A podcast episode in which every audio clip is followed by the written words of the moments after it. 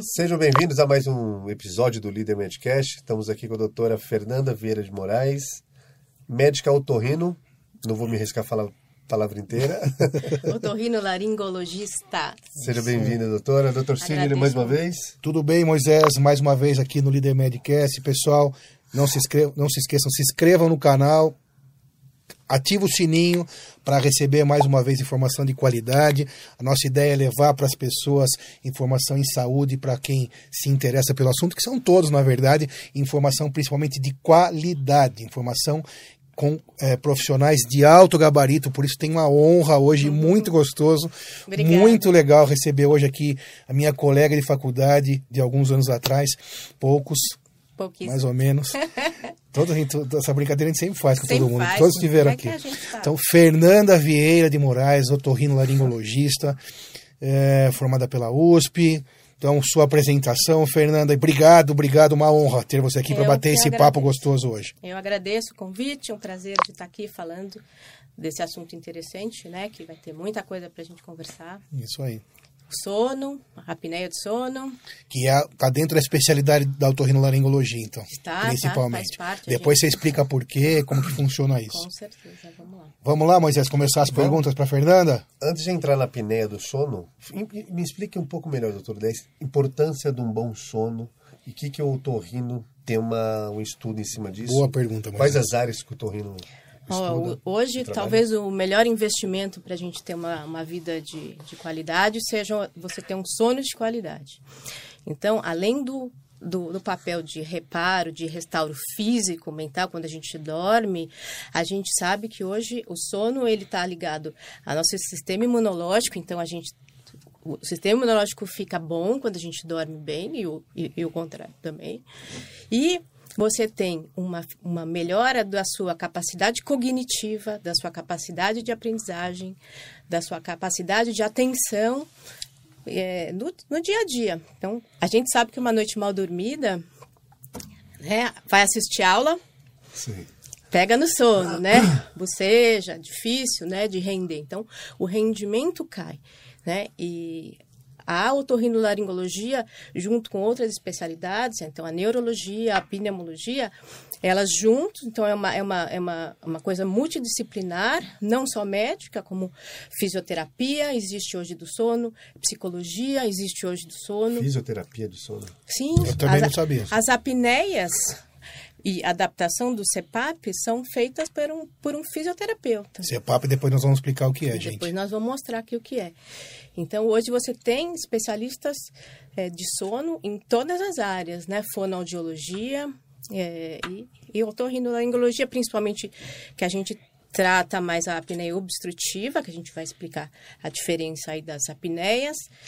E tem outros distúrbios, muitos distúrbios do sono, são mais de 100 distúrbios do sono, que são tratados pelo neurologista, pelo pneumologista. E hoje você tem residência em medicina do sono, né? Então você pode ser um especialista do sono. Interessante, muito bem. Vamos lá. É...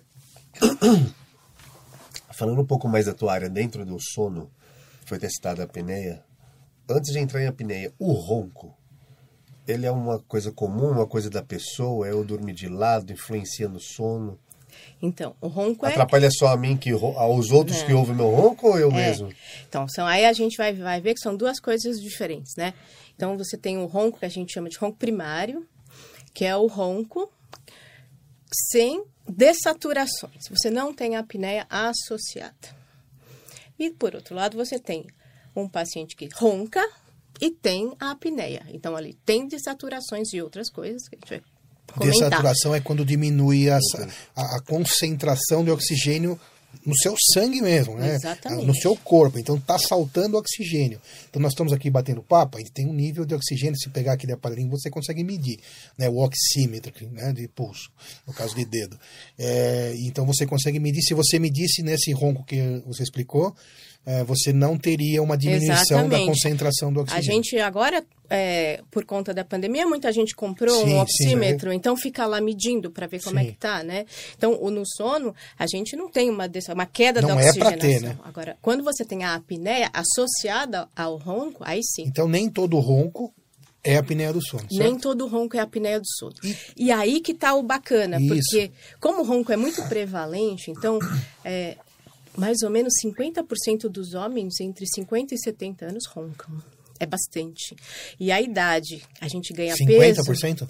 50%. É bastante. É bastante. Metade. Das mulheres é mais difícil, mas a gente está chegando lá. Porque a gente está entrando no, no, no, mais ou no menos mesmo no mesmo estilo de vida. de vida. Legal. Né? Então, Quer dizer, então que legal medicamente falando, né?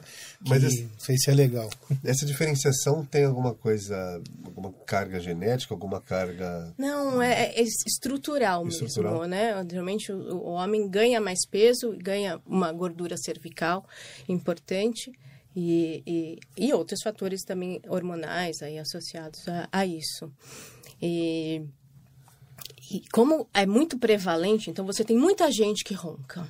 Então, como é que você vai pensar, descobrir desses roncadores quem são os apneicos? O outro, quer dizer, o outro roncador não é uma doença. O primário, ele é um problema que vai te, vai, por exemplo, você vai ter um ressecamento da via aérea, você pode ter infecções de faringites de repetição, briga com a, com a esposa. o sono do parceiro. Tudo, né? Para viajar socialmente, né? Tem pessoas que quando viajam e vão dormir juntos, ah, não quero dormir com porque aquela pessoa ronca, né?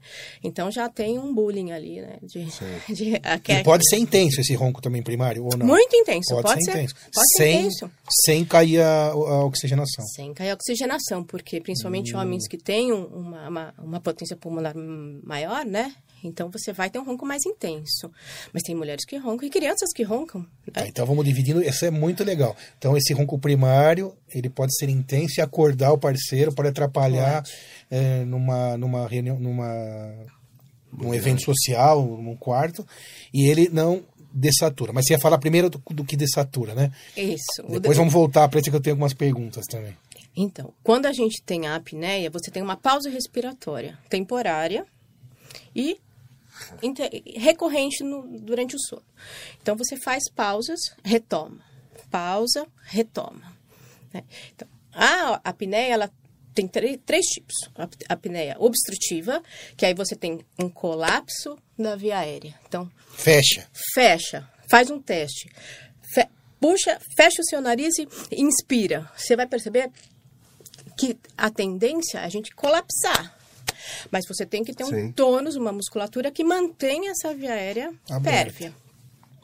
Então, na apneia é, obstrutiva, esse é o problema. Você tem esse colapso aí da, da, dessa estrutura faríngea que faz com que o ar não passe. E aí, o que, que você tem junto? Você tem um esforço abdominal e torácico para fazer com que a gente volte a respirar. Né? Então, junto com, quando você vai medir, junto com a apneia, você vai ter um, movimento paradoxal de abdômen e tórax. Então, essa é a apneia obstrutiva. No exame, ela como que a gente vai medir isso, né? Porque ah, não sei se eu tenho. Então, você vai ter uma apneia que tem diminuição do fluxo de mais que 90%, então é significativa, por 10 segundos. Isso é uma apneia. A apneia, para o pessoal entender também, ó, o AID não. Então é parar de respirar, é parar, parar completamente. É, ou 90%. Ah, tá, então desculpa, você tem que ter 90% falou. aí de é, Quase fluxo. não respira. Quase ou não, não res, respira. Ou não respira. Durante 10 segundos. Durante 10 segundos, né? Com movimentos paradoxais. Porque eu estou insistindo nisso, porque depois eu vou explicar outro claro. tipo de apneia.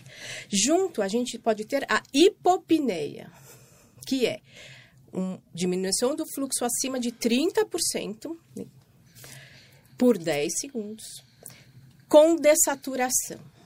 Então, a gente não usa esse critério para a apneia, mas para a hipopneia, sim. E por que, que eu estou dizendo isso? Porque quando a gente faz o exame, que a gente vai falar daqui a pouco, a gente vai ter uma somatória. Né? Então, o, o seu índice de apneia e hipopneia, que é esse número que fala, opa, você tem uma apneia leve, moderada ou grave, ela é a somatória da das apneias, mais as hipopneias que você fez em uma hora de sono. A hipopneia, então, repetindo, 30%? Como que é? 30%, 10 segundos com dessaturação ou microdespertar. Então passa só 30% do que deveria. Isso, 30 a 90. Então, hipo, é, então, é menos, né? Então é, é menos. Né? Beleza. Então, Essa é a e segunda... você tem apneias centrais. O que, que é a apneia central? Você tem diminuição do fluxo da mesma forma de mais de 90% por 10 segundos, mesma coisa. Mas você não tem o, o, o, os movimentos paradoxais de abdômen e tórax, porque é uma apneia central. É uma falha do centro respiratório. Então, você não tem o colapso de via aérea. Né? E aí, essas são menos comuns, mas é, o exame também detecta, também, claro. porque é, 15% mais ou menos das apneias podem ser centrais. Então, não é desprezível. Então, nem todo mundo que ronca tem apneia, e a apneia tem desde a que obstrui a via e a que não obstrui e a que cai a oxigenação. Isso, e a mista. Então, às vezes você tem... Você Durante a noite você põe as duas. Pode ter as duas. Tá. E essa a primária, a, a, o ronco primário, né? Então ele não causa dessaturação, então na verdade ele atrapalha a qualidade do sono também ou não? Ou só do da parceira Se ele não tá tiver microdespertar, não. Hum. O paciente ele nem percebe na verdade. Nem sabe que é um Não, é, é, o que é o comum, né? É interessante, né? Que às vezes o paciente chega ao consultório e fala: Eu vim aqui porque minha mulher mandou. mas você tem, você veja, tem o detalhe, veja o detalhe do mandou. Exatamente. Não é pediu, é, sugeriu, é, assim, é mandou. Não, com, normal. Estão contrariados. Estão contrariados. E, ou a mulher vem junto e grava, né? E olha aqui. Traz o ronco gravado. Traz Porque o ronco a pessoa gravado. que ronca, que tem apneia, não acorda. Algumas vezes. Geralmente não. Pode acordar por outro motivo, né? Mas pelo o micro despertar que a apneia faz, a gente teve, ele não tem. Mas tem relação com a pessoa estar tá muito cansada no dia, ou de barriga cheia? E Sim, não... tem. A higiene não, do sono é, é. Falar, higiene é, do sono é muito importante. É super importante. Muito. Então a gente tem os fatores que fa...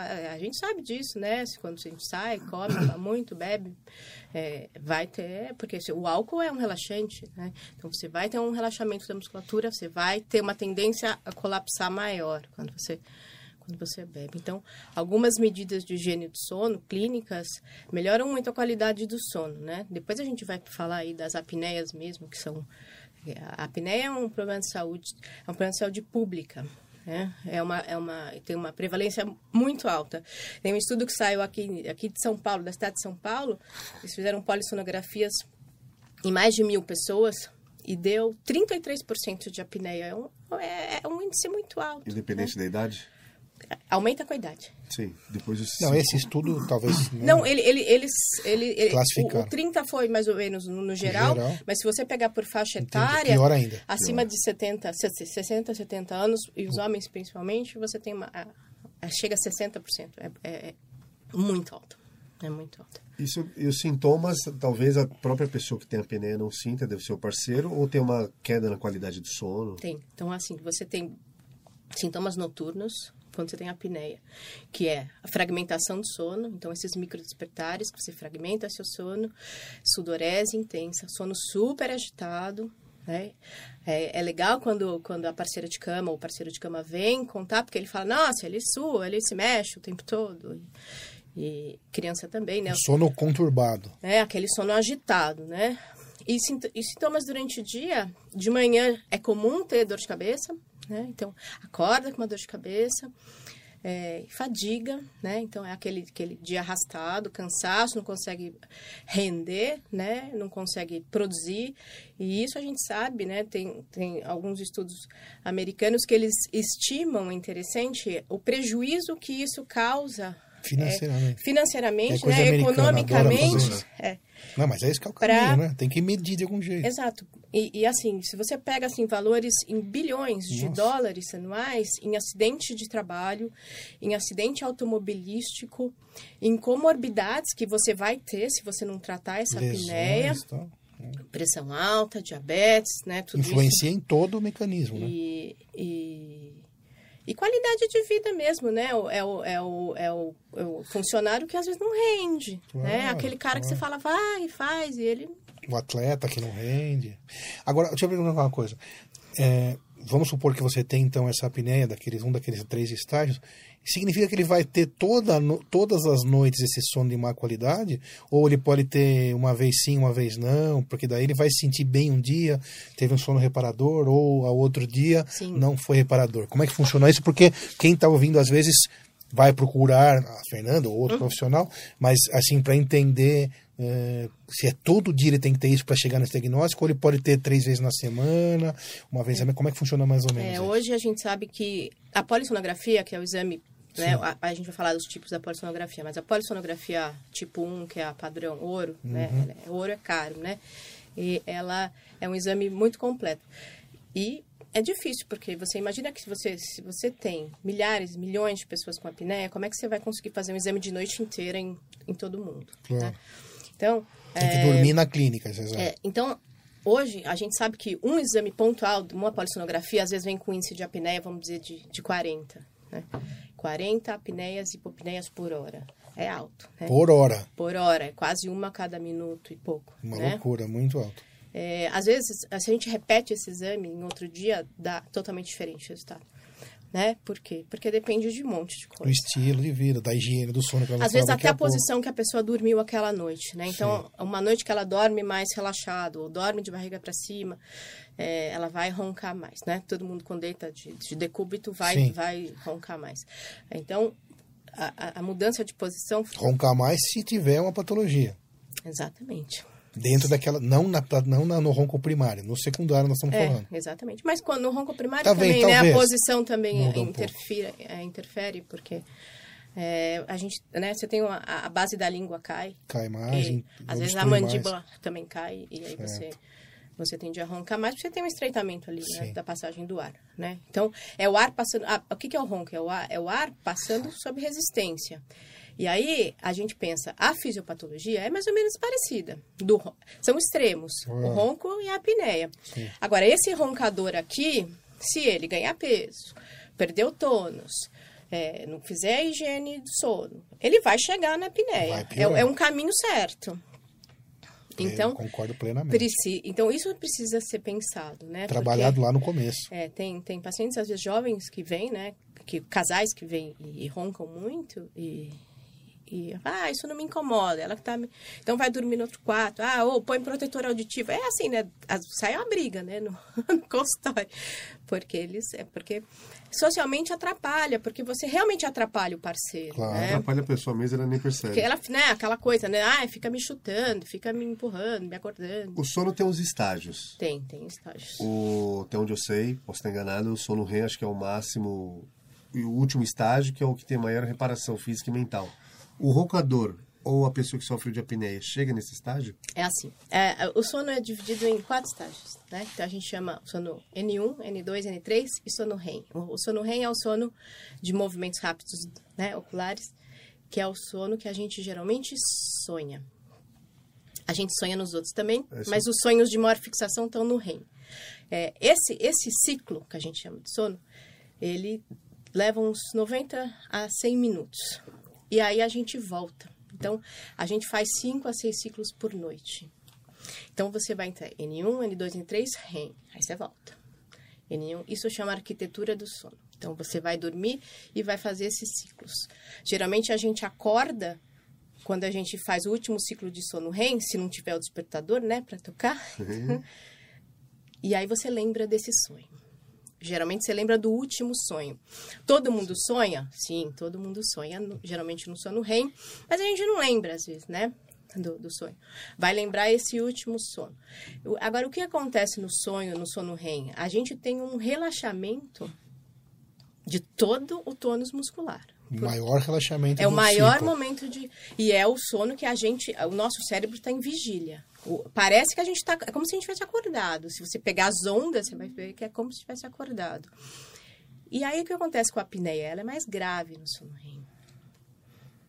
Então, por conta desse relaxamento que a gente tem. Colabora para ficar Porque mais, se a gente menos... não relaxasse, a gente ia viver o sonho. A gente ia, né, que existe, né, uma patologia que o, o, paciente, ele vive o sonho, é um perigo, porque ele, ele faz os movimentos, às vezes, de defesa, pode se machucar, machucar o, a parceira, parceiro. E, e é o sono mais perigoso ali para a apneia, porque é ali que você pode ter um problema. E o que acaba trazendo esse dia seguinte ruim, o que, a, o que é deletério no sono né, no, no, dia seguinte é essa dessaturação. É, é a fragmentação. Então, a fragmentação. Quando você, quando você faz um, uma apneia, pouquinho depois da apneia, você tem uma, um aumento da sua frequência cardíaca e um aumento da sua pressão arterial. Como se nunca terminasse o ciclo daí desse Exato. sono. Aí você, você sai do sono reparador. Né? O sono Além da profundo. dessaturação. Quer dizer, na verdade, a dessaturação nem tem muita importância, vamos dizer. É mais o diagnóstico mesmo. A, a dessaturação ela é importante porque você está deixando o seu corpo em hipóxia. Sim. Né? Então, um cérebro em hipóxia é um cérebro que Já está... é hipóxia, doutora. É falta de oxigênio. Ok. né? É, então, que- quem já fez mergulho sabe que se você fica sem respirar ali, você- depois de muito tempo, vai ser, dá dor de cabeça, né? Sim, então além de tudo, a dessaturação é, É, é, piora a, a também. hipóxia é uma coisa que a, a médio prazo leva a déficits cognitivos, né? Então, são pessoas que têm dificuldade de aprendizagem, né? Crianças, principalmente, têm muito isso. Vai mal na escola, não fixa a informação, porque no sono REM a gente fixa a informação, né? Ele está muito relacionado à memória, né? A fixação da, da informação, Dormir direito está relacionado com tudo, na verdade, né? Com tudo. É, com então, tudo é assim, importante. é, aquela, a gente brinca, né? Semana de prova, o cara fica a noite inteira acordado. Não, ele precisa dormir para fixar, senão ele vai mal na prova, né? Isso Não adianta chegar no dia Desde seguinte... que ele estude de dia, né? E não Exato. deixe para estudar de madrugada. É, é, mas é o que o pessoal faz, né? Exato. É, os alunos de medicina, principalmente, adoram estudar de noite, né? Varar madrugadas estudando. É, e aí não descansa, né? Chega na prova falar como é que era mesmo? Exatamente. Então, o sono REM é um sono que, que é muito importante nessa questão cognitiva nossa, e, e de, de memória, de fixação, de afetividade. Então, a gente tem que saber que a gente tem que dormir bem para estar bem na, no dia, suave, né? Dormir mal, é, ela diminui a libido, né? Então, di- ah, diminui, só traz coisa ruim. Só- É, aumenta a depressão, né? Sim. É muito complicado. A parte física e mental Sim, é muito, mental. Sabe que, muito que eu, que a minha área, né, eu sou torrino, é, a gente atende muito paciente com zumbido, né? Às vezes o paciente chega lá com uma queixa, ele não vem falar pra você, olha, eu dormi mal e aí eu tô com zumbido por causa disso, né? Eles não relacionam as coisas, né? Sim, mas acho que o paciente seria difícil relacionar é, mesmo. né? exatamente. Então, se você não tem uma visão, Muito difícil. né, assim, bem... Só o especialista vai dar essa o- luz. holística do, do doente, Sim. né? De não falar, ah, não, é zumbido, é ouvido, faço uma audiometria e... Não, tem nada, pode ir embora, né? Na dormetria não vai dar nada, né? Exatamente. Então aí A priori. a audiometria é o teste de, Isso, de isso, audição, desculpa. né? E, então, é, aí a gente sabe que aumenta muito o zumbido e o zumbido prejudica o sono, porque aí ele começa a ficar com insônia, porque o zumbido deixa, né, aumenta estresse, estresse E deixa a vai gente- entrando num ciclo é um ciclo assustador. assustador. Zumbido, por exemplo, é uma coisa assustadora, né? Nunca, Que nunca. Zumbido, a Você nunca foi numa festa e Sim, depois, mas não em sono, de- por dormir É, mal. Mas em ah, festa, então, sim. Então, é um primeiro, é mais ou menos isso aí. É, é o mesmo sintoma, né? Que você Só vai. que o dia inteiro, É um né? ruído, só que a pessoa fica aquilo o o tempo todo, né? Com- Tá, a gente Com falou sobre das causas, que é... As causas, A pessoa tá... na verdade, assim, é uma alteração aí que, que- um desbalanço, né? A gente nessa, não falou das dessa causas, é importante. musculatura, né? Junto com a que, que favoreça um, um colabamento. Então, por exemplo, obstrução nasal você vai aumentar a pressão, porque você está respirando sob a pressão, você não é. sabe o que é Não isso. que é isso. Então, né, é só a gente fazer o teste que você vai ver que Você tá você meio tende Eu a, muito. a Tá visto? Também com esse... colabar. Esse daí, então. Mas tá assim, Só tem- em, não em- funciona, em só é ordem grande, do, mas não- em ordem do mais comum, né? É obesidade, né? E, e com, com tu- tudo que a gente vem vivendo, a, a- todo mundo ganhou peso, né? Então, obesidade, sexo masculino, alteração crâniofacial, então retrognatia, micrognatia em crianças, hipertrofia de amígdala, O adultos que seria também. isso? Uma mudança no queixo? no- Aham. Exato, o queixo ali para trás, aquele queixinho. Gordura na região do pescoço? Gordura na região do pescoço foi relacionada à obesidade, Obesidade. né? E o envelhecimento, porque a gente envelhece e perde o tônus muscular. Então, se a gente não trabalha, por isso que existe hoje fonoterapia para a apneia, que você vai trabalhar essa musculatura orofacial para fortalecer e vibrar menos, roncar. O ronco funciona bem. Muito Então, bem. às vezes o paciente fala, não quero operar, não quero, quero melhorar. Então, a gente tem algumas Tá, opções. então idade, a obesidade, questões de anatomia de Exatamente. de queixo, em mulher, de mandíbula. hipotireoidismo. mulher e algumas. Acho que essas são importantes. E a idade, a idade e obesidade, acho que como principais ou não? Sim, é, é. idade, é, obesidade. Mas magros também podem ter. Podem, principalmente é os mais orientais. Orientais têm mais apneia de sono, magrinhos, sim, sem alteração crânio-facial, porque eles têm um- uma, uma facilidade de colapso aí da, da faringe. Muito bem. Daí pensando em toda essa questão aí do, é, do ronco primário, apneia com dessaturação ou não, com fragmentação do sono, vamos falar um pouquinho sobre a higiene do sono, então que pra, eu acho um assunto super legal e que é o que a pessoa em casa que está nos ouvindo vai conseguir fazer e lembrar e guardar é uma coisa importante. Que, higiene do sono, o que, que, que você- que é, o que, então? que é, como é que funciona? Então, primeira coisa é rotina, que é que a gente, né, né, nessa vida que a gente vive louca, é o mais difícil, né? Você ter um horário para dormir e ter um horário para acordar. O ideal para um adulto é que durma de 7 a 8 horas por noite, o que pouquíssima gente faz. Então, a maioria das pessoas dorme 6, 5. Né? Então, o ideal aqui seria ter uma rotina. Uma hora para dormir, para deitar, uma hora para acordar. Segundo, não ir para a cama para fazer outras coisas. Então, não é para ir para a cama antes de dormir, para comer, para assistir televisão. Principalmente quem tem dificuldade em dormir. O ideal é faz o que você tem que fazer em outro ambiente, deu sono, vai deitar. Então não ir para a cama sem sono. Não ir para a cama sem sono. Uso de tablets, aparelho celular, televisão, telas no geral, né? A gente tem que ativar a nossa melatonina, que é um hormônio do sono, que, tá, que, que regula o nosso ciclo de sono. E a gente sabe que é a luz do celular. Hoje tem alguns filtros que, que atenuam um pouquinho, mas não é só a luz, é às vezes, muitas vezes, o conteúdo que está ali na tela. Então, às vezes você está ali no seu celular, principalmente os adolescentes, crianças que ficam, não, vou, vou ficar aqui para dar um sono. Não, tá tudo errado. Não é para ficar na tela para dar sono. É para desligar o celular. Então a melatonina precisa acontecer, existir para você dormir e todos esses fatores, luz, altos estímulos, som, inibem a produção da melatonina produção da através do seu simplesmente do seu olho. Se você acender uma luz, por que você não dorme? Justamente por isso, que você aí não vai produzir a melatonina. E o E até está em moda agora o uso da melatonina, depois a gente pode falar um pouquinho Tá, sobre isso. tá em moda. É, a automedicação tá em Uhum. moda. Ah, né? sim, é. então, a melatonina é mais moderna. Sim. E, então, é, é, é não comer mais ou menos duas horas de intervalo, procurar não fazer uma, uma alimentação com volume muito alto, porque você invariavelmente vai ter um refluxo, vai piorar a qualidade do sono. Se tiver apneia, você tem, lembra, você tem um, um aumento da pressão do tórax para tentar retomar a respiração, vai vir refluxo junto, porque você está com, né, E comendo. aí você vai acabar tirando do seu estômago e levando, aspirar praticamente aquele É, conteúdo É, a pessoa acorda, com né, dor, com a... senta e assustada, até Com falta de tem ar. esse Casos de óbito disso, não tem?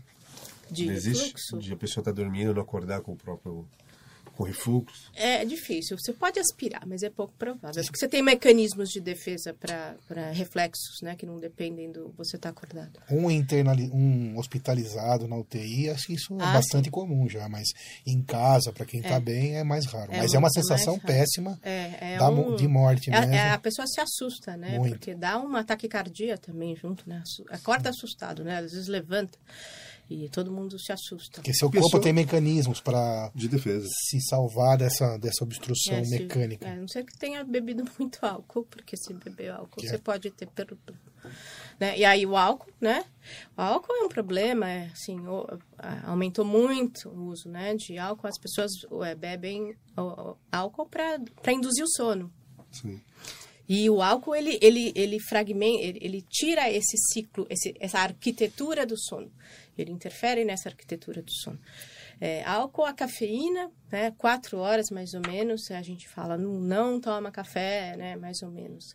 Café energético, chá preto, chocolate, tudo isso tem cafeína, né? Tudo que é Então, estimulante é você não, o contrário de dormir, né? Então, Exatamente. não que todos consigam fazer isso, né? Porque mesmo a gente comete alguns deslizes, Sim, vamos é, tomar um isso- café. Existe uma, uma, uma, uma diferença pessoal que tem gente que fala, ah, isso pra mim não faz diferença. Também, eu também. tomo e não, não muda meu eu durmo Eu confesso que para mim não faz diferença. Então. Café não faz diferença. É, e tem gente que fala, não, se eu tomar um café, eu não É. durmo. Mas se quem quer tomar café, existe também o café Outros descafeinado. Se quiser, é, não tem em qualquer lugar, às vezes eu tenho dificuldade é, ele achar. Tem, ele não é, não é zero cafeína, mas tem Sim, muito, menos muito estimulante. menos estimulante. E atividade física, que você estava comentando que você gosta de fazer, é, o ideal é não fazer atividade física de grande intensidade até duas horas antes do sono. Então, esse negócio de treinar à noite muito tarde, porque o exercício é um, é um estimulante também, você fica agitado, né? Então, é, procurar fazer aí um pouquinho mais cedo. Atividade física é excelente para o sono. Você vai à atividade física, você vai dormir melhor, né? Então, pessoas sedentárias vão ter um sono, principalmente com a idade, né? Não, já não tem sono, aí não cansa, aí cochila de dia. Outra coisa que a gente fala, não fica cochilando, né? Deita e dorme à tarde, porque aí... Isso é não uma coisa que eu ia perguntar. A pessoa que tem a apneia do sono, que Dorme. não deve dormir bem à noite, como você mesmo falou, durante o dia ela dá aquela cochilada, é benéfico para ela, para o corpo? Então, é, na verdade, é, essa pessoa não consegue nem se controlar, né? Às vezes ela senta na recepção e, e ela dorme, né? Por, por fadiga mesmo. É, é fisiológico, né? O corpo está cansado, ele precisa descansar, né? O problema é porque você, às vezes, está fazendo alguma atividade, você não pode dormir, né? Dirigindo. Sim. É, se isso for recorrente, é muito grave, muito, né? Você não pode fazer da sua vida um, uma- um sono ruim. A longo prazo, como a doutora Fernanda falou, vai trazer não só essas questões que a gente estava falando de, de eh, falta de concentração, deficiência de cognição, de aprendizado, de fazer uma prova, mas também vai trazer coisas bem piores, como hipertensão, diabetes, depressão. Então, a- a- recorrendo, sendo muito constante, é péssimo. O Não, tratamento precisa, precisa tratar. da apneia. Podemos Então, chegar já nessa parte ou tem alguma coisa podemos, mais falar podemos. antes? É, tratamento. É, tratamento conservador, principal, perda ponderal. Perder peso, né? Então, esse é o. é, a gente falou que a principal causa é a obesidade. Então, perder peso é um dos, dos melhores tratamentos, porque ele vai te beneficiar não só o sono, né? Vai te beneficiar para tudo.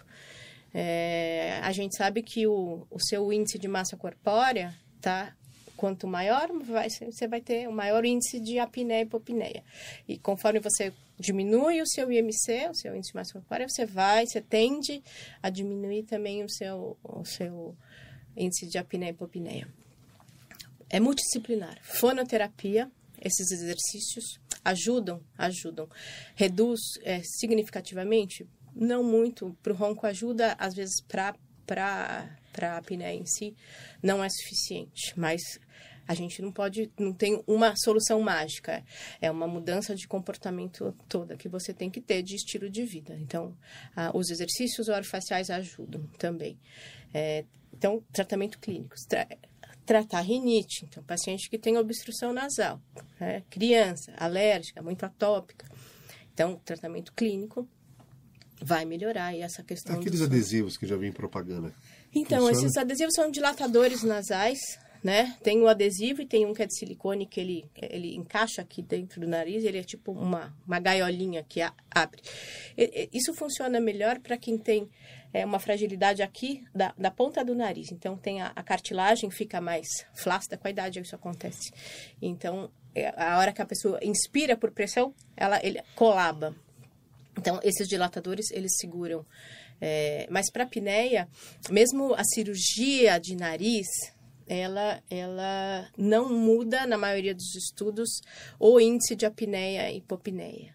Né? Ela melhora a qualidade de vida, ela melhora a sonolência, ela melhora ah, o uso do CPAP, porque você, o CPAP, a gente vai falar, ele é uma máscara nasal, então, se você tem um fator de obstrução, a, a- o CPAP vai ser muito mais desconfortável né, da pessoa usar.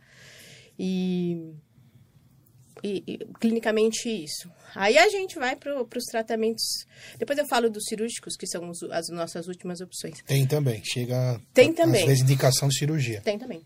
Tá. Principalmente para criança, né? Que são os melhores casos que a gente tem ali de hipertrofia de adenoide e de amígdala, que a gente faz a cirurgia e a criança fica maravilhosamente bem. Né? Acaba com a apneia, acaba com o ronco. Mas antes de chegar à cirurgia, temos vários passos aí. Temos ali os aparelhos, então são os famosos CPAPs, né? Os CPAPs são Vamos falar. aparelhos de pressão contínua. E, né? Então ele vai colocar ar sob pressão, né? Você chegou a trazê-lo, chegou? Eu trouxe uma máscara aqui para vocês. Esse é o CEPAP ou não? Esse aqui é a máscara do CEPAP, né? Ele ligado num outro aparelho. É, então você vai colocar a máscara e você vai... Isso aqui é uma, a gente chama de traqueia. Esse tubo vai ligar num aparelhinho que vai do lado da sua, da sua cama. É, os CEPAPs hoje são super silenciosos, né? Eles são é, não incomodam o parceiro, por exemplo. Não é igual um inalador, sabe? Que a gente faz. Não, ele é, ele é super silencioso. Eles têm um umidificador acoplado, então esse ar sob pressão vem aquecido e vem umidificado, né? Mas é uma máscara, então a pessoa vai usar. Né? Nasal. Isso aqui. A boca fica livre, mas é uma máscara, né? A gente Sim, já reclama de usar máscara de, de dia, você imagina de dia e de noite. quando eu proponho isso. Então, é, é, agora... Esse é só para os casos de apneia? Isso aqui é para apneia. Agora funciona. Né? Ele empurra o ar para dentro. Exatamente. Eu, eu sempre brinco, sabe aqueles, aqueles é, bonecos que tem na frente de posto? Que você, do posto. Quando ele vai cair, ele... É hum. isso aí. Ele, ele não deixa colabar.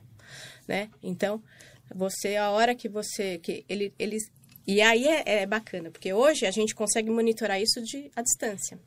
Então, o paciente vai lá, tem um chipzinho que joga a informação na nuvem. Hum, a, que legal. A fisioterapeuta do consultório, ela vai lá Individual. e fala assim, Individual. Fala assim, ah, ele usou quatro horas só, olha só, essa noite. Aí ela vê, teve apneia? Não teve nenhuma apneia. Teve escape, às vezes escapar. Isso tudo você controla hoje à distância. A pressão que a gente, né, porque é variável a pressão, esses, os CPAPs hoje se usa muito o CPAP automático, então ele tem uma janela de pressão que você vai, que é programado pela, pela fisioterapeuta respiratória. Então você, aí você tem uma ideia de Ou como... pelo próprio torrino, não? Não, geralmente é, é a fisioterapeuta, é a fisioterapeuta. que faz. Esse, tá. esse ajuste do, do, da pressão, ela vai acompanhando até chegar a uma pressão ideal, né? A gente tem a opção de fazer a titulação, que a gente uhum. fala que é medir que, qual é a pressão que aquele paciente precisa, né? Mas você precisa repetir o exame, o exame de polissonografia. A gente não falou de polissono, né? Claro. E, então, você tem que repetir o, o exame de polissonografia para titular. Então, essa polissonografia a gente faz com o CEPAP e vai achando a pressão ideal para aquele paciente. Entendi. Faz o exame, que a gente pulou o tratamento antes de falar do diagnóstico. A gente Isso. vai voltar a falar do diagnóstico. Então, consegue fazer o, a polissonografia já tratando, né? Já usando o CEPAP. É, já usando o CEPAP. Mas hoje, com os CEPAPs automáticos, a gente não, nem precisa, nem precisa fazer disso. isso. Porque o paciente leva o, o, o aparelho para um teste, por exemplo, e aí a, a, ele dorme, a gente põe uma pressão média ali, né? Sim. Então, põe a pressão, né? Calcula pela circunferência aqui do pescoço, né? Peso, altura. Então, você põe uma pressão média e observa a primeira noite. Se precisar fazer ajuste, o paciente não precisa voltar lá. Ela faz de cada, do, do consultório. Né? Então, já faz esses ajustes para poder saber, né? Ah. Então, assim, é, precisa usar, né? Então, se o paciente não usa, hoje a gente está sabendo, então não, não, tem como enganar. E tem uma, uma questão também importante, eu acho bem importante, que é, a questão de não dormir bem também aumenta o peso. Uhum. Né? Deixa eu ver se eu estou falando bobagem. Não, não, não. Aumenta tá. o peso. Então, quando ele passa a usar o CEPAP, é assim. Geralmente eles é, perdem peso, peso, porque a tendência é comer é buscar alimentos menos calóricos. Tem uma tendência, porque a gente sempre sabe quando, quando dorme a gente... bem, a tendência é buscar é isso mesmo? Isso, alimentos menos calóricos, né? Porque é, o corpo que está descansado, ele não precisa de tanta caloria. É um negócio até meio uh, neandertal, né? Que você, seu corpo precisa menos, daí ele sabe que precisa menos. É. E acho que a ansiedade também, para quem Sim. é mais ansioso, acaba vai, vai comer mais. né?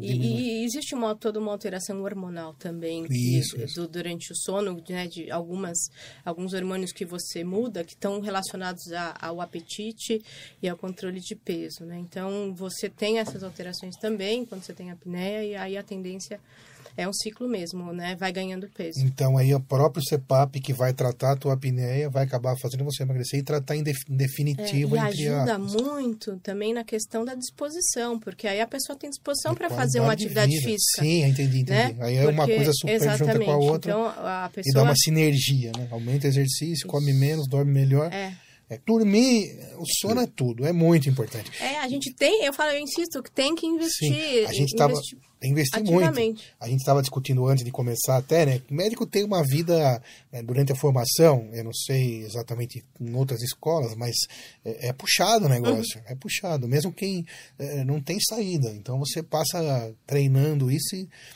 é muito importante. A gente sabe bem que o sono, o dia seguinte de um, plan, um pós-plantão, é muito tenso, é muito tenso. E na vida real, dia a dia, né, as pessoas que dormem mal é como se tivesse dado um plantão, né? Exatamente. É como se tivesse um plantão lá. É, existe assim, até um, um, uma tolerância, tem pessoas que toleram so, é, ficar a, a, sonolência excessiva, né? E vai fazendo as coisas, mas uma hora...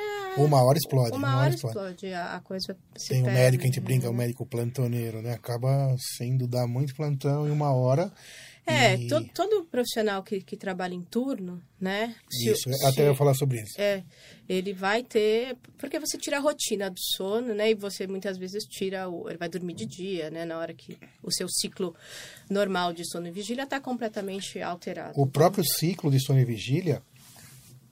É, é só quem já dorme de dia, por exemplo, um vigia noturno, um porteiro, já tem muito mais predisposição a ter diabetes, pressão alta, basicamente, e isso tudo relacionado ao sono. Ou seja, o sono é condição fundamental para ter boa qualidade de vida.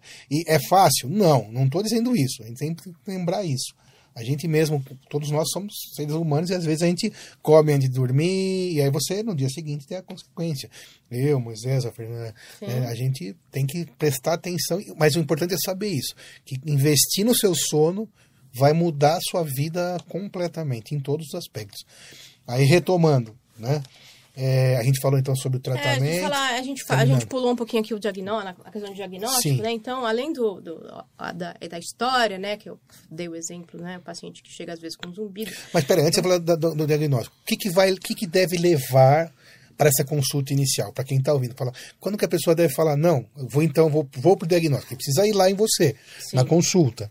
O que, que você diria então, para as pessoas? Então, paciente que, que ronca, é, então, paciente que ronca deve ser avaliado. Paciente que tem fadiga, então sono, cansaço excessivo durante o dia, tem alguma coisa errada com o sono. Pode não ser apneia, pode ser outro distúrbio de sono, mas tem algum motivo para ele estar tá com tanta sonolência. Existem né, muitos distúrbios de sono aí que tem. Então, geralmente, o que leva o paciente ao consultório é, o, é a fadiga. Ah, eu não estou cansado, não durmo bem, minha mulher está com que eu ronco. E, e, o ronco é o, é o, primeiro sinal. E ninguém fica cansado, vem bem, de repente, da noite para o dia passa a ficar cansado. É, a idade nos deixa menos Sim. ativo, né? Mas se dá, de repente, de uma hora para outra, pode ser o sono, né? Exatamente. Então, geralmente a queixa principal é essa, né? O ronco. Criança geralmente ronca, né? Os pais ficam super assustados porque a criança ronca, tem o sono agitado e vai. Outro motivo também. Vai, vai avaliar por isso, né? Mas aí é porque começa a atrapalhar mesmo, né? Socialmente, a, a questão do ronco mesmo e, e, e as, as consequências aí do, de uma dessaturação, dessas dessaturações. Então, sono agitado, sudorese, fadiga, te levam no consultório e a pessoa vai fazer a polissonografia. Então, aí a gente faz assim, a polissonografia a gente tem facilidade de fazer em grandes centros urbanos, né? Em cidades grandes que você tem a, o exame. É o exame noturno, né? É o exame que o paciente vai dormir lá no laboratório do sono, né? A, a polissonografia tipo 1, que a gente chama, é uma polissonografia que o paciente vai ser monitorado pelo menos sete parâmetros, né? Então, ele tem um eletroencefalograma, eletroalculograma, é, é, é, catéter nasal, cinta torácica, cinta oximetria. Então, você está completamente monitorado fisiologicamente, a gente consegue saber tudo. É um exame caro, porque você tem que ter um técnico que está acompanhando esse exame. Né? E tem que estar tá acordado, né? Pois é, o técnico não pode dormir, esse aí vai ter problema depois.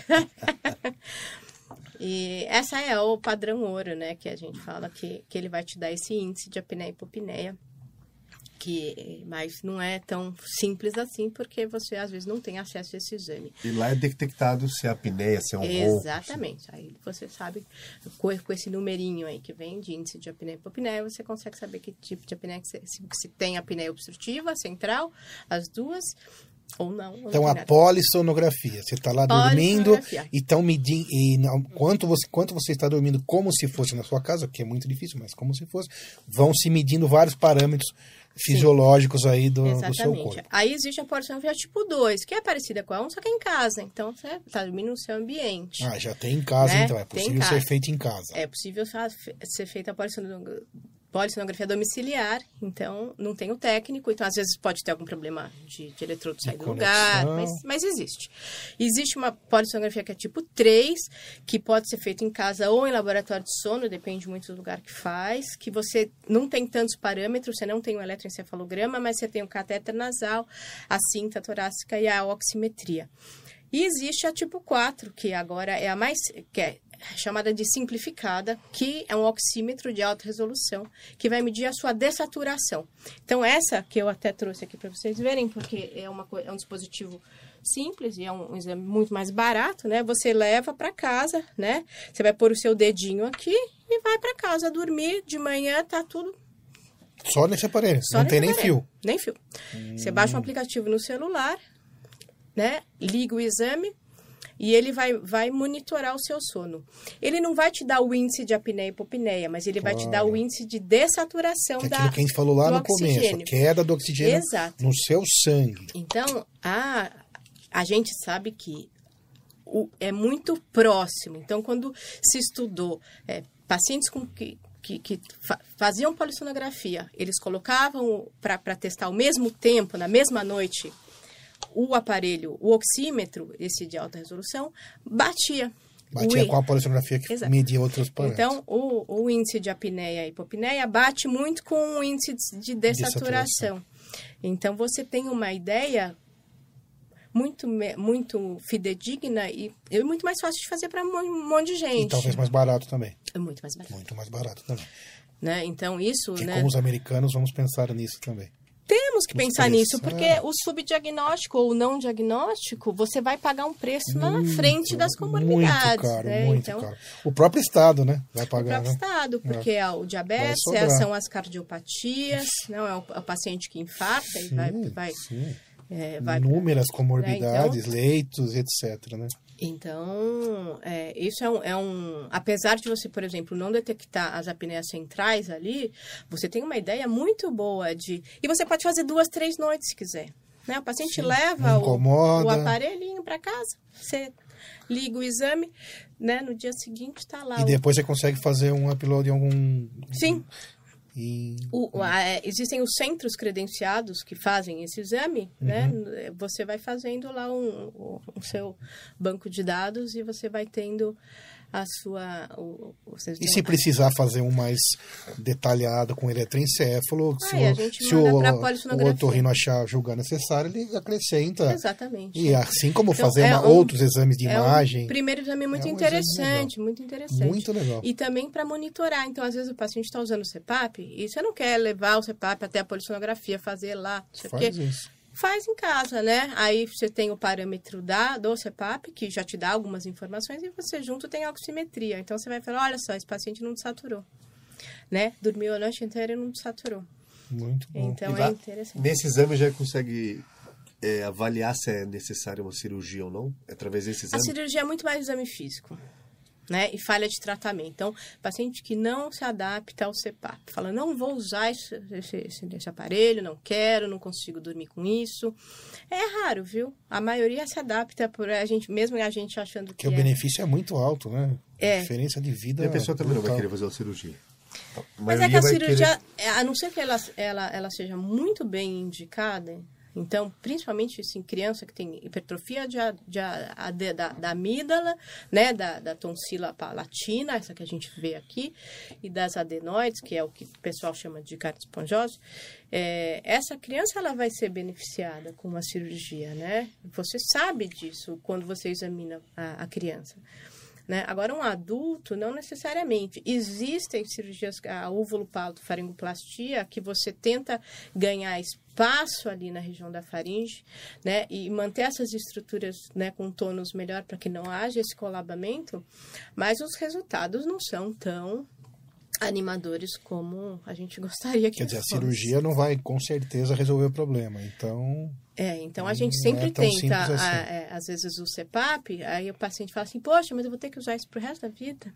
Ou emagrecer, por exemplo. Ou emagrecer, por exemplo. É. E o CPAP pode te ajudar a emagrecer. Nas duas coisas, emagrecer e Agora, transformar. tem paciente É, que for- vai, vai, vai usar CPAP o resto da vida. Sim, né? sim. Então, Mas ele, voltando no higiene do sono, ele pode emagrecer, ele pode passar a fazer exercício, ele pode fazer uma dieta diferente, pode evitar o café, Sim. pode evitar a televisão. É muito amplo o assunto, na verdade. Como tudo em medicina, né? É engraçado isso, porque até quem está ouvindo, a gente, às vezes, hoje o mundo ficou mais tudo rapidinho, né? Google, é, vou, vou ver, ah, não sei fazer, vou ver um vídeo. E medicina longe disso, né? A boa medicina precisa investigar a fundo, precisa ter experiência e juntar tudo isso para saber se vai ou não usar o CPAP, se vai para cirurgia ou se vai isso ou aquilo. É um conjunto de detalhes bem E importante. tem casos que a, a cirurgia pelo torrino não tem que colocar para outra especialidade? Quando fala, não, isso aqui já não é mais comigo, uma a, neuro. as cirurgias de, de é, craniofaciais geralmente é feita pelo, pelo bucomaxilo. Então, avanço mandibular, cirurgia de porte maior, são cirurgias que você que- quer avançar, que é a, a parte de mandíbula e maxila, então são estruturas, geralmente esse tipo de cirurgia é feita pelo bucomaxilo. Parte neurológica nenhuma. Cirúrgico não. Não, não cirurgia, mas uma avaliação. Quando... Avaliação neurológica sempre, às vezes o paciente, é, primeiro profissional que procura é o neurologista porque tem sono, né? Não tá, não tá dormindo. Com- às vezes tem insônia associada, é, é- não, às vezes a gente não É, tem não é um- um- um- o quadro eh, limpo, É, né? não tem Assim, mágica. é, ah, eu tenho apneia do sono obstrutiva ponto, né? Às E vezes você tem uma insônia associada, uma má higiene de sono, é, abuso de, de, de, de álcool, de sedativo. Abuso de medicação, torna- Pode estar-. Pode estar relacionada à rinite alérgica, Também. carne esponjosa. Vai roncar provavelmente mais.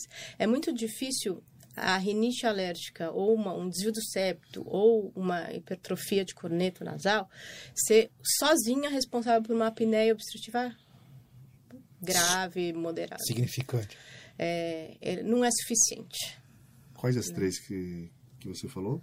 A rinite, desvio de septo.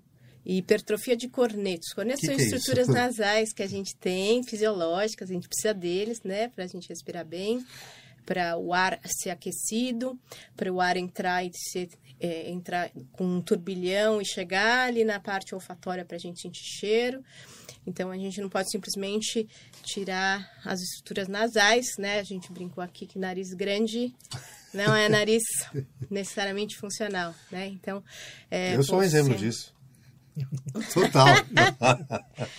É, mas a gente, é, a gente vê cirurgias, às vezes, que você, por outros motivos, ou você mexe com essas estruturas nasais, né? Tira essas estruturas nasais e você, você fica com espaço enorme no nariz. Aí que o paciente não respira mesmo. Né? Ou ele não tem a percepção de estar respirando, né? Porque você precisa dessa sensação do ar passar sobre um certo atrito para o seu cérebro entender que você está respirando. E a hipertrofia é igual ao músculo. A hiper- nessa pa- pa- palavra hipertrofia, quando aumentou demais, aí é obstrui. É Isso, que não e aí né? então tem cirurgias que você hoje, conservadoras, mais conservadoras, a gente tem radiofrequência, laser, tudo isso, né? Que são instrumentos para você fazer mais ou menos o que você fazia com outras tecnologias, né? Mas acho que, num modo geral, acaba sendo menos cirúrgico o tratamento, bem pouco cirúrgico de apneia do sono, né? É Sim. mais mesmo clínico. É, quando você tem falha mesmo no tratamento. todos, aí vai pro é, cirúrgico. Aí você vai para o cirúrgico se houver Se indicação. for bem indicado, é exato. Se houver indicação, porque às vezes você não adianta você fazer uma, uma cirurgia e o paciente vai passar por uma cirurgia de porte grande, um paciente obeso, às vezes que tem um risco anestésico e você tem um benefício, Benefício baixo, né? pequeno, não compensa. De uma forma geral, o melhor tratamento é a- o CPAP. Para apneia, sim. A apneia, existe o aparelho intraoral, né, que os, os, os ortodontistas também usam, os dentistas usam, que é aquele aparelho que traciona a mandíbula, né, um aparelho dentro da boca, que você dorme com ele. É, ele tem um resultado pior que o CPAP para apneia, mas ele tem uma adesão maior do doente. Maior. Ele aceita melhor do que, às vezes, o CPAP, né? Porque, para a gente considerar que o paciente aderiu ao tratamento de CPAP, ele tem que usar 70% das noites, pelo menos 4 horas por noite. É só avisar a esposa. pra te obrigar. Vai bater 100%. E você sabe que quando põe o CPAP, não ronca, né? Então, é por isso. Explicar direitinho, acho que está faltando isso. Apesar que também a esposa pode ter também. Qual é? Você falou que é muito é mais em homem? É mais em homem, mas mulher tem também, mas tem bastante tem paciente também. mulher com apneia grave. É hipotireoidismo em mulher, às vezes. E mas acho que isso é mais relacionado também ao atual, atual e já uma certa, de algumas décadas, mudança de estilo de vida, né? Estresse, etc. E tem, tem muito uso de sedativo por mulheres. Sim. Elas usam muito remédio. Ah, não consigo dormir, então toma lá um Daí que pior. sono, né? Um uma medicação. Ah, e a melatonina? Que como que... A, a melatonina, então, né, uma, virou... Que né? a molecada tem usado, É né? porque a melatonina tem esse nome que é ruim, porque parece vitamina, é né? É um hormônio. É um nome bonitinho, né? eu também concordo pois com é. isso. Mas é o hormônio que induz ao sono ou que não, mantém o sono? Não, ele não é indutor. Ele, ele, ele te ajuda a regular o teu ciclo de sono vigília. Então, ele, ele deixa o seu sono, vigília equilibrado. Então, quando a gente tá, quando o seu corpo entende que é hora de você dormir, a melatonina deve subir. E aí você pode estragar tudo, né? Ou ligou o celular, pronto, já. Né? Então, as pessoas usam melatonina nesse sentido, de tentar fazer com que o aumento da melatonina faça com que você é, durma melhor. Ela não é imediato, igual você tomar um indutor de sono. Por exemplo, você toma e dorme. Né? Ela demora alguns dias para fazer efeito, mas os, as melatoninas que são que o pessoal compra por aí, elas têm uma dose muito mais alta geralmente do que o necessário. Então não é para ficar tomando só isso aí sem prescrição médica, porque a dose é muito menor e se for o caso, né? Porque os pacientes mais velhos, eles produzem menos melatonina. Então, para Mas o uso é diário, pode... então deixa eu entender isso aí, porque também Sim. não é da minha Sim, o uso é diário. Diário. Né? É, mas é um hormônio, então você tem que pensar nisso. Então, você... usar agudamente não existe. Usar... Não. É, se usa para jet lag. Ah, tudo bem. Sim, é uma indicação é, perfeitíssima. Aguda, sim. Aí quando você vai viajar, aí você usa uma dose no dia que é, você jet chega. Jet lag, para quem está ouvindo, é uma distorção aí da toda a parte de ciclo de vigília sono se você vai para um outro fuso, fuso horário. horário e aí você precisa de dias para recuperar, porque é, tem gente que tem muita repercussão, existe até medicina de viagem e tal. Então a melatonina ajuda a regular Exatamente. mais rápido essa, esse é. ciclo. É que existem, principalmente os pessoal mais jovem, a, gente fala que tem um jet lag social, sim, né? Que é o pessoal que vai dormir às três da manhã, acorda meio-dia. E na pandemia isso acentuou muito, porque às vezes você tinha aulas gravadas ou aulas. Precisava rotina, né? Então você mexe com o seu ciclo de sono e vigília né? Que é, é dependente da luz e, e, da nossa rotina mesmo de alimentação, comentou, né? né? Então é o horário que você almoça é mais ou menos o mesmo. O seu corpo entende essa sua rotina mais ou e menos. E é importante né? que entenda porque é o que vai ser mantido. Né? Se você usar irregularmente a medicação, se automedicar, você vai estragar todo esse, esse aprendizado que seu corpo teve, certo? E você aí sim vai poder entrar, vai entrar, vai entrar numa patologia que você mesmo provocou. Você falou do remédio, da, da suplementação de é, melatonina. Para a pessoa que tem apneia, tomar, ou, às vezes ela deve recorrer para uma automedicação, querer melhorar o sono, ou indutor de sono, é, ela pode? Faz bem, faz mal? Faz mal, geralmente, porque é, os indutores do sono, é, os, os benzodiazepínicos, né? Porque o indutor de sono, ele, ele induz o sono, mas ele não mantém o sono né? Então, às vezes, o paciente dorme duas, três horas e acorda. E aí, o que, que ele faz? Ou ele levanta ou ele toma outro. Né? Deve ter uma busca muito grande por automedicação de, das Tem. pessoas que sofrem disso. Tem. Porque, porque acorda cansado no outro dia fala, não, vou tomar para... Toma. É, a, é, a automedicação é um problema e real. As pessoas tomam remédio porque alguém falou, porque a amiga toma. Viu no, no internet. Lá, e conseguem comprar. Não deveriam, mas é fácil de comprar. E, então, tem, você tem os indutores de sono, você tem os, os benzodiazepínicos, que já tem uma ação de relaxamento, então você vai aumentar a apneia. Vai piorar. Tá vai piorar. Relaxar mais, então, a musculatura. É, e você tem outras drogas que, que, que pode ser opioides, analgésicos, codeína, por exemplo, que são depressoras do sistema respiratório. Então, você vai ter problema porque você vai deprimir o sistema respiratório. Que né, já está obstruído, já está em apneia, então você não consegue brigar com esse entupimento, e, né? E o álcool, que, é, que às vezes é associado a um, um indutor toma o álcool para. Que numa segunda fase é de relaxamento também. Tem aquela fase euforia do álcool, mas depois que você vai dormir, é o. É, ele também complica ainda mais o. Sim, é, porque as pessoas querem diminuir a que a gente chama de latência do sono, que é a da hora que você deitou, quanto tempo você demora para dormir. Né? Então, essa. E, geralmente quem tem apneia tem a latência baixa. Então é aquele, aquele paciente que encostou, ele dormiu. Né? Por causa do cansaço do recorrente. A fadiga que vem, né? Junto. Sim, e é muito deletério. Vive cansado. E, ou seja, mais uma vez, sono bom, qualidade de sono bom é que, sinônimo de qualidade de vida ótima. Necessariamente, só a pessoa que tem apneia ela vai ter o cansaço durante o dia, mesmo dormindo 6, 7, 8 horas?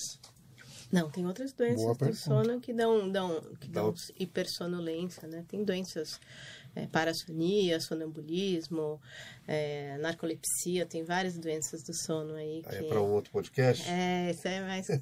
São coisas mais raras, né? Acho que o grande bolo é. É, a apneia obstrutiva, acho que dos distúrbios do sono, junto com a insônia, né? Insônia é muito prevalente e, e na pandemia aumentou muito a insônia porque todo mundo está estressado. Né? A diferença é que a insônia você não dorme, né? Então... Ou é a demora também para chegar ao sono? Tem as duas coisas, né? A insônia ela é uma dificuldade em iniciar, manter ou ter um sono que você acorda antes que você gostaria e não consegue dormir de novo.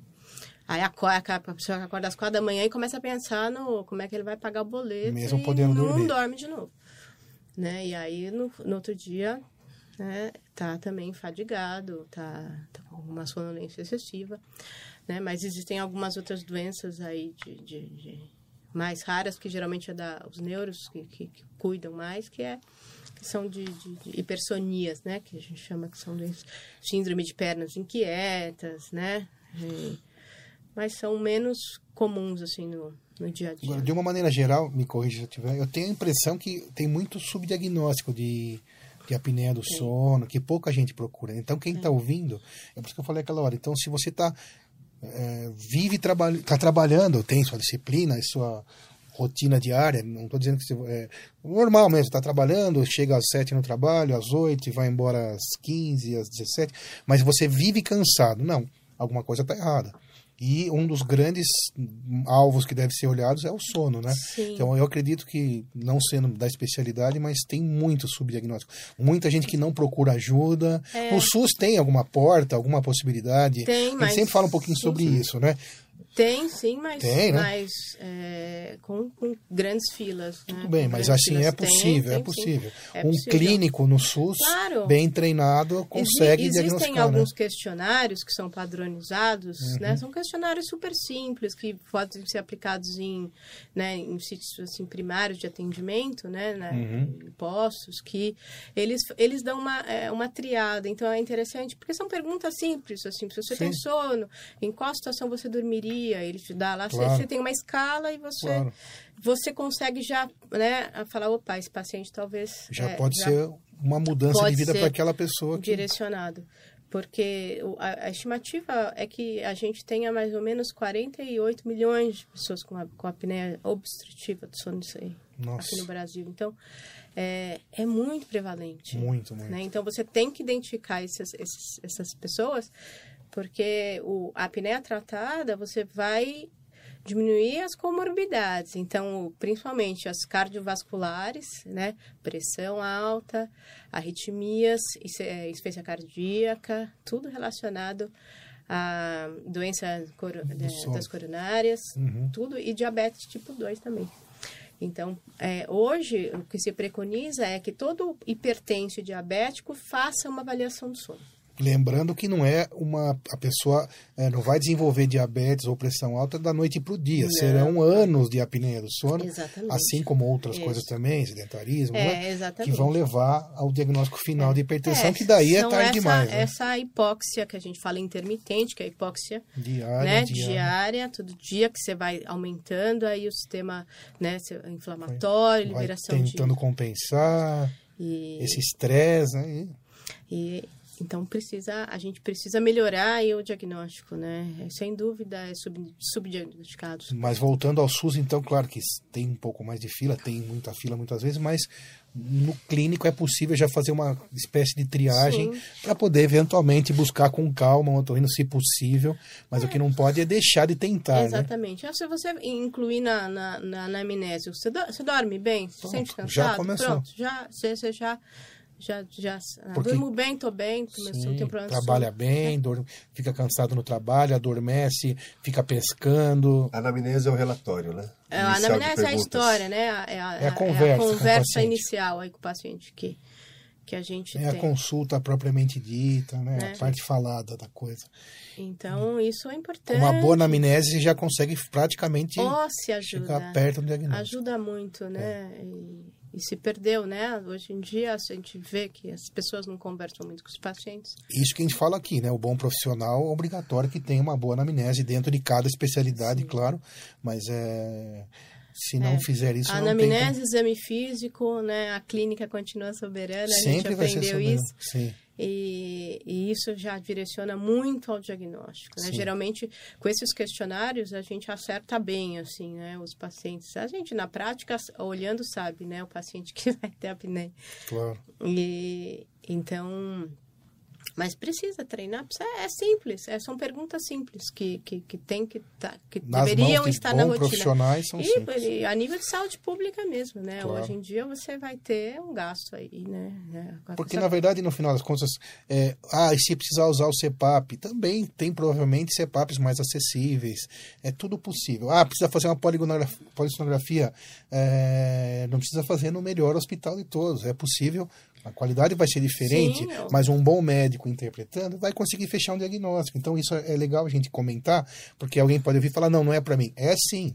É sim. Você pode ir no clínico ter uma polissonografia que ele peça, não vai precisar esperar a fila. Você pode fazer num lugar mais simples, levar aquela polissonografia e o diagnóstico vai ser é, quase essa, tão preciso quanto. A né? polissonografia né? simplificada, que é essa do oxímetro, hum. oxímetro, isso é validado pelo INCOR, né? Esse, esse, equipamento. Exatamente. E e ele é um equipamento que, que ajuda muito no Nossa. dia a dia, né? E porque é cômodo, o paciente vai dormir na, na cama dele, né? No dia claro. seguinte tem resultado. Então você já consegue ter uma ideia muito, muito boa, né? Da dessaturação.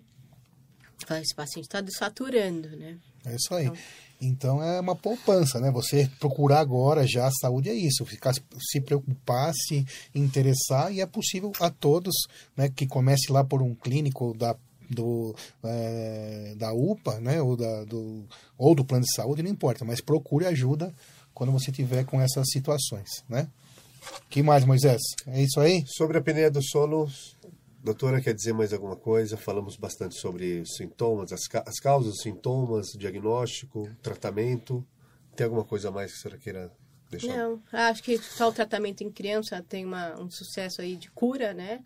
De uns quase 60%. Então, é, principalmente crianças que vão ter dificuldade de aprendizagem, está muito atento, porque você vai beneficiar essa criança, né, no desenvolvimento cognitivo aí, né, para para a idade adulta. Então, não deixar, não, vai crescer, vai melhorar. Não, não é assim. E se eu tenho apneia, meu filho também necessariamente vai ter apneia? Existe um, um caráter genético, sim. Né? Pode ter, sim. É porque é um pouco de conformação anatômica também, né? Então você pode ter sim. Em criança é até mais importante, então, tratar cedo para evitar essas questões cognitivas, de raciocínio, de aprendizagem. Porque às vezes, isso, né? Porque lá vezes, na frente vai vir hipertensão ou diabetes. É, mas às vezes os pais né, têm medo, né? Às vezes a gente fala, poxa, vai ser meu filho vou operar. Não é simples, né? Você fala, é uma cirurgia simples? É uma cirurgia, com anestesia geral. Ah, mas espera, então... em crianças no, no CEPAP não daria? É muito difícil você conseguir convencer uma criança a usar É assim, existem crianças que têm alterações craniofaciais, sindrômicas, que você não consegue fazer cirurgia. Então, você vai optar por um tratamento alternativo. Até traqueostomia, às vezes, é uma, é uma alternativa. Uma opção. Né? Mas são, são são casos menos frequentes, né? que, que são mais complexos. Né? Mas casos... sempre lembrando da questão do benefício-custo, né? De, Exatamente. Criança... E também, assim, a gente, quando pega uma criança com, com com hipertrofia de adenamígdala, ela é uma criança que tem um desenvolvimento de peso de altura menor, uma criança que não se alimenta bem, né? Tem, às vezes, alteração da, da caixa torácica. E a gente faz polissonografia para criança, porque você não vai conseguir fazer a Não, polissonografia na criança, uma criança de 4, 5 anos. Né? Então não precisa também fazer, né? O, a oximetria, ela não é validada para criança ainda, então não dá para a gente fazer. Né? Aí Mas não a precisa. história mesmo, a a criança questão. opera e no dia seguinte a mãe fica do lado porque acha que ela não está respirando, de tão, tão Sim. bem que ela dorme. Então fala, nossa, será que está respirando? Põe a mão assim, porque acabou o ronco, some, né? Acaba. Então, Mas é a mesma coisa dos nossos outros podcasts com os outros colegas, né? Sendo bem indicada por um profissional de alto nível, um profissional que estudou todo esse custo-benefício, vai ser sempre importante e o, o, o resultado vai ser bom, né? Sendo cirurgia bem indicada. Se precisa, tem que fazer, e ponto final. Porque o médico avaliou, já avaliou todo o, a- o futuro, como que aquilo vai beneficiar ou não, né? Já pesou todos os prós e contras desde que seja bem indicado, então a cirurgia é ótima. Tem que ser feita em ponto final. Que não Ok. pode é operar todo mundo, nem é, não operar ninguém. É mais ou menos isso. É. Né? Tem que ser bem indicada, porque envolvendo todos os exames bons profissionais vai chegar numa É, conclusão criança é muito objetiva. legal porque eles se recuperam muito rápido, né, da cirurgia. Adulto sofre para fazer cirurgia. Quando precisa, a gente faz cirurgia de amígdala em adulto. É, Mas a criança não. A criança, ela pouco reclama, né? Então, é, é uma coisa, assim, super do dia a dia, assim, quando a gente sabe que vai beneficiar a criança, é super gostoso de fazer, porque a gente sabe que o benefício é, né? Você deu um exemplo agora só para a questão da recuperação, quando você falou de amígdala, né? Tá. Porque quando você faz no adulto, a recuperação é muito mais demorada, quando faz na criança. É, adulto reclama, né? Dói. Então, a cirurgia é dolorida. No pós-operatório, né? É mais chato. Agora, criança, não, eles não reclamam. Eles reclamam muito pouco. Recupera bem rapidinho. Uma semana tá Tá, tá brincando, Tá já tá brincando. na escola, já tá tudo certo. muito... Então, a indicação para apneia do sono em crianças para cirurgia é quase 100% dos casos. É, nunca 100%, mas Quase, é muito quase. mais, muito Sim, mais indicado do que... Quando tem hipertrofia de adenoide, de amígdalas, né? Aí a gente faz. Indica. Ok. Indica com tranquilidade, vamos dizer assim. Muito bem, é isso aí. Fernanda, parabéns, obrigado pela, Imagina. pela grande aula aí de apneia. Obrigada. um dos temas dentro da sua especialidade, que imagino deva aí tá, você está sempre é, atendendo, estudando Ah, e sim. sempre Nós, né, a gente não tem nunca descanso. para. Sempre tem artigo novo, Que sempre bom. tem coisa nova, sempre tem Sempre. tá tecnologia nova, técnica nova, Nossa, cirúrgica. é é uma É coisa incrível, né? muito dinâmica. É muito legal, né? Sim, Porque a muito gente legal. está sempre aí aprendendo e Exatamente, nunca para. nunca para. Então a gente agradece aqui muito trazer que você tenha É um trazido essa informação pessoal. Gente, não esquece então, se inscreve lá no canal, ativa o sininho para receber as coisas novas. Fernanda, para encontrar a Fernanda na, atualmente, tá no Instagram. Como que tá no Instagram? Tá no Instagram, doutora Fernanda. Doutora, Doutora? doutora Fernanda. Fernanda V. Moraes. Doutora Fernanda V. Moraes no Instagram, depois vai sair aqui no, no vídeo. É, consultório, onde está seu consultório atualmente? Hoje eu tô atendendo na Freicaneca, Frei Caneca. Na frente do shopping Freicaneca, uma região bem central, perto do metrô. Perfeito. Todo dia estamos lá. Então, trabalhando muito, obrigado, muito, uma Obrigado, honra ter doutora. você aqui conosco. Obrigada, Grandes é um lembranças prazer. também É da nossa verdade. época. A gente continua jovem, né? Continua. Mas, é, mas boas lembranças também na nossa época de faculdade, bastante dedicação, que termine então depois em grandes profissionais. Moisés, obrigado mais obrigado uma vez. Obrigado, doutora Fernanda, muito obrigado pela presença. Eu que agradeço aqui o prazer de, da companhia. É sempre bom, né, bater um papinho. Com certeza. obrigado, gente. Até Tchau. a próxima. Obrigado.